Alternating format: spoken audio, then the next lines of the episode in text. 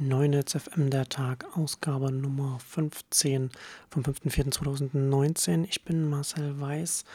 Heute fangen wir mit dem Blick nach China an. China ja sehr daran, daran bedacht, in der Elektromobilität voranzukommen und auch im Hightech, in der Entwicklung von Chips und von AI und äh, auch äh, bei den selbstfahrenden Autos wäre das Land gerne sehr vorne dabei. Und da machen sie auch einiges. Da gibt es auch mit Baidu, die mal mit ihrer Apollo-Plattform versuchen, sehr viel zu machen. Bei China ist es immer ein bisschen schwierig, da einzuordnen, wie man das alles zu sehen hat, wie gut das vorankommt, weil da sehr viel PR immer, immer auch mit dabei ist, die man sehr schlecht durchblicken kann. Es gibt natürlich da eine Sprachbarriere und äh, das Problem ist, kommen wir dann gleich beim zweiten Punkt dann nochmal so einen kleinen Einblick, äh, was, was sich da tut. Also Problem ist eben auch politischer Natur, weil man da nicht genau durchblicken kann, wie viel da von der Partei dann auch mit vorangetrieben wird und äh, wie viel von dem Erfolg, den ein Unternehmen hat, in erster Linie auch an dem politischen Geschick des Managements hängt. Ja, wie dem auch sei, äh, in Quartz war jetzt kurzem ein Artikel darüber, wie sich die autonomen Autos in China äh, machen, beziehungsweise wie die chinesischen Hersteller sich da machen. Man hat natürlich, wie gesagt, auch hier wieder keine konkreten Zahlen aus China, äh, wie es da vorankommt, nur die PR-Seite sozusagen. Aber auch chinesische Unternehmen testen äh, selbstfahrende Autos in Kalifornien. In Kalifornien haben wir das Glück, dass es da die Regulierung gibt, dass die alle diese Unternehmen, die es testen, da Disengagement Reports veröffentlichen müssen. Das heißt, dass sie zeigen müssen, bei wie vielen Kilometern durchschnittlich der Testfahrer eingreifen muss, damit das selbstfahrende Auto keinen Unfall hat. Da lernt man dann zum Beispiel, dass ein Bosch sehr, sehr schlecht sich da äh, tut und ein Waymo sehr, sehr gut vorne ist. Und da haben wir jetzt hier zum Beispiel ein Baidu. Und ähm, die sehr gut vorne dran sind. Baidu sagt man ja ganz oft, das Google von China, also die Suchmaschine, Bedeutung im chinesischen Internet haben sie ja schon vor langer Zeit stark verloren. Also man könnte es vielleicht auch ein bisschen wie das Yahoo von China sehen, weil sie da eben gegen einen Taobao von Alibaba und einen WeChat und einen TikTok und so weiter da nicht so richtig noch, äh, also keine gleichwertig große Rolle spielen. Baidu testet mit seiner Apollo-Plattform in China 45 Autos und hat damit, sagen sie, 140.000 Kilometer bisher gefahren, womit sie ganz vorn liegen. Also es macht von allen Kilometern, die da selbst von der Autos zurücklegen, äh, macht das 90 Prozent aus. An zweiter Stelle kommt dann Pony AI, ein, ein Startup, drei Jahre alt, auch von zwei ehemaligen Ingenieuren von Baidu gegründet, bei 10.000 Kilometern. Und dann kommt dahinter noch ein NIO und dann äh, Didi Schuxing noch weiter dahinter. Didi scheint da gar kein großes Interesse daran zu haben, was auch sinnvoll ist. Äh, das muss man, die Technologie muss man da jetzt nicht selbst entwickeln. Da kann man dann, wenn man ein großes Netzwerk hat, dann kann man dann höchstwahrscheinlich dann über Partnerschaften oder Übernahmen dann einfach arbeiten.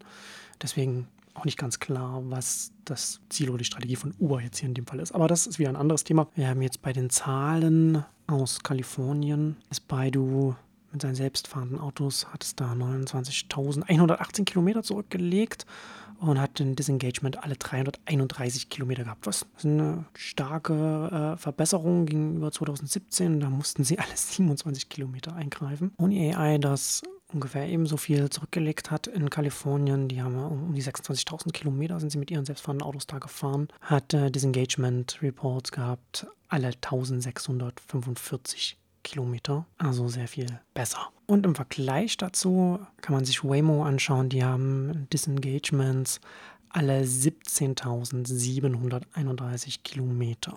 Also je größer die Zahl, umso besser ist das natürlich. Und da sieht man schon stark den Unterschied. Technisch, technologisch ist äh, Waymo hier sehr weit vorne. In den Information ist ein Artikel rausgekommen über ByteDance, weil wir schon über China reden. ByteDance sind unter anderem Macher von TikTok und von einem News, von der Newsreading-App. Äh, mit der Newsreading-App, da sind sie, ich glaube, letztes Jahr, Jahr, ich glaube, letztes Jahr war das, auch äh, Probleme gehabt mit der, mit der, mit der chinesischen Partei, der kommunistischen Partei. Äh, da musste, der ist kurzzeitig aus den chinesischen App Stores verschwunden und dann musste der CEO äh, sich öffentlich entschuldigen. Da haben sie wohl nicht so gut zensiert, wie sie das hätten machen sollen. Ähm, ja, wie auch immer, in dem Porträt bei ByteDance hat jetzt 40.000 Mitarbeiter und von den 40.000 Mitarbeitern ist ein Viertel, also 10.000 Mitarbeiter, sind mit Monitoring beschäftigt, also mit dem Zensieren von, von Inhalten. Und das ist ungefähr Das ist, nee, nicht ungefähr, das ist mehr, als sie in, in Werbeverkäufen haben und doppelt so viel, wie sie Softwareentwickler haben. Also da sieht man schon sehr deutlich, äh, wie die chinesische Realität aussieht. Snap hat jetzt ein eigenes Ad-Network angekündigt. Wird ähnlich wie bei Facebook Audience Network heißen, also Snap Audience Network. Damit werden sie oder wollen sie Werbung innerhalb von Apps von anderen Anbietern verkaufen, also ihr Werbeangebot ausweiten. App-Entwickler können sich da anmelden und die Werbung wird dann, wie man das von Snapchat kennt, Fullscreen, vertikale Video-Ads sein. App wird da ganz klassisch dann eine Gebühr dafür einbehalten. Wir haben jetzt erstmal nur die Pläne dafür veröffentlicht. Es gibt noch keine Ansagen, wann das kommen wird. Es wird auf jeden Fall, wird auf jeden Fall so sein, dass es hier natürlich darum geht, mehr zu erreichen. Also es wird nicht so sein, dass nur Snapchat-Nutzer in anderen Apps dann Snap-Werbung zu sehen bekommt, sondern dass man damit, sondern dass damit Snap dann auch ein Werbetool aufbaut, das dann über die Reichweite von Snapchat hinausgeht, sodass dann auch andere Nutzer dann erreicht werden können. Bin ich gespannt, wie sich das entwickeln wird, weil der Werbemarkt ja durchaus sehr schwierig ist und da von Facebook und Google dominiert wird und jetzt Amazon aufsteigt als starke dritte Party. Da wäre es natürlich schon gut, wenn äh, Snap da erfolgreich ist und da noch ein bisschen mehr Diversität Einzug hält. Man sollte da die Hoffnung nicht zu hoch haben, aber ja, mal, mal schauen. Vielleicht findet Snapchat auch bei der Werbeform, bei dem Werbenetzwerk einen, einen mobilen Twist, der ihnen einen Vorteil bringt, den es in Facebook nicht so schnell auf dem Schirm hat. Ich bin mal gespannt. Guardian macht was ganz Interessantes. Sie haben angefangen bei alten Artikeln, wenn die jetzt auf Twitter oder Facebook geteilt werden, da in diesem Vorschaubild anzuzeigen, wann der Artikel erschienen ist, sodass man nicht, wenn man nur die Vorschau und die Überschrift sieht, da von der falschen von dem falschen Kontext ausgeht, weil zum Beispiel ein Artikel, der vor zwei, drei, vier, fünf Jahren erschienen ist, dann äh, andeutet, dass etwas gerade passiert, was gar nicht mehr passiert.